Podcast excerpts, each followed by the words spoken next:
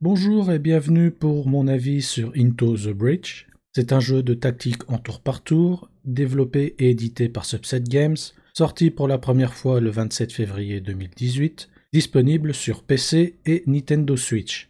Dans ce jeu, les derniers vestiges de l'humanité sont menacés par les Vec, de gigantesques insectes extraterrestres qui surgissent des profondeurs de la Terre. Afin de contrer cette nouvelle menace, vous devez prendre le contrôle de puissants mecs venus du futur. Qui aurait cru que Subset Games, déjà responsable de l'excellent FTL, nous offrirait une adaptation de Pacific Rim sous la forme d'un petit jeu tactique? Certainement pas moi en tout cas. En même temps, ce n'est pas une adaptation officielle du film de Del Toro, et cela même si l'univers ainsi que l'histoire sont assez proches, mais le parallèle s'arrête là, et pour deux raisons. Tout d'abord, les mecs n'ont rien à voir avec les Jaeger, car ils sont bien plus diversifiés. Il y a bien entendu le robot géant de base, mais aussi le tank, le canon d'artillerie, l'avion, le soutien, etc. On débute le jeu avec une escouade de base assez classique, composée d'un robot géant, d'un tank et d'un canon d'artillerie. Plus tard, au fur et à mesure que l'on joue, on débloque de nouvelles escouades composées de nouveaux mecs. Chacun d'entre eux offrant de nouvelles manières d'appréhender le champ de bataille, nous obligeant à revoir nos tactiques. L'autre grosse différence, c'est la possibilité de voyager dans le temps grâce à une faille temporelle, mais j'y reviendrai un petit peu plus loin. Tout comme FTL, Into the Breach est dans l'ensemble assez simple à comprendre et très accessible. Tout d'abord, on commence par choisir l'une des quatre îles disponibles. Chacune d'elles possède un environnement unique, une petite histoire, ainsi que différentes missions. Une fois la mission choisie, on se retrouve sur une petite carte tactique de 8 cases de côté, sur laquelle on va pouvoir déployer notre escouade afin d'éliminer l'évêque et remplir nos objectifs. Petite précision, les combats se déroulent en tour par tour. À la fin de la mission, on reçoit des récompenses, des étoiles qui servent de monnaie et de l'énergie qui sert de barre de vie. Il ne reste plus qu'à choisir le combat suivant selon ce que l'on souhaite obtenir et les objectifs à atteindre. Et tout cela jusqu'à ce que l'on déclenche la mission finale, au cours de laquelle on va devoir protéger le QG de l'île et détruire le boss du coin.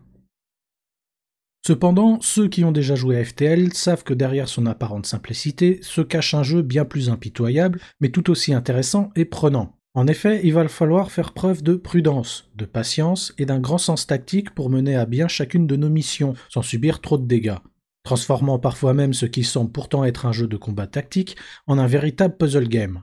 D'autant que les ressources sont assez limitées, le gain de points d'expérience est assez lent, et bien entendu il faudra choisir judicieusement les différents équipements que porteront nos mecs. Étant donné que tout ceci varie selon le niveau de difficulté, je n'ai alors aucune honte à vous conseiller de débuter en mode facile, pour bien assimiler les mécaniques du jeu. Une autre recommandation en passant, profitez du fait que le jeu se déroule en tour par tour pour bien réfléchir à vos prochains mouvements.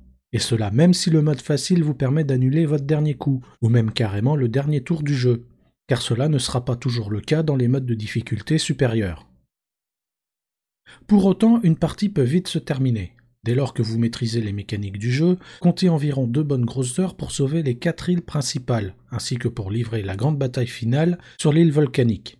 Mais c'est sans compter la roublardise des petits gars de Subset Games, qui nous refont le même coup que FTL, intégrer une petite dose de roguelike. Dans Into the Breach, cela est justifié par la présence de la faille temporelle que j'ai évoquée un peu plus tôt. Ainsi, si la mission est un échec, ou que la situation est si catastrophique que l'on préfère tout recommencer, on peut choisir lequel de nos pilotes retournera dans le passé. Celui-ci gardera alors toute son évolution et aura la charge de diriger une nouvelle escouade pour sauver la Terre dans une nouvelle ligne temporelle.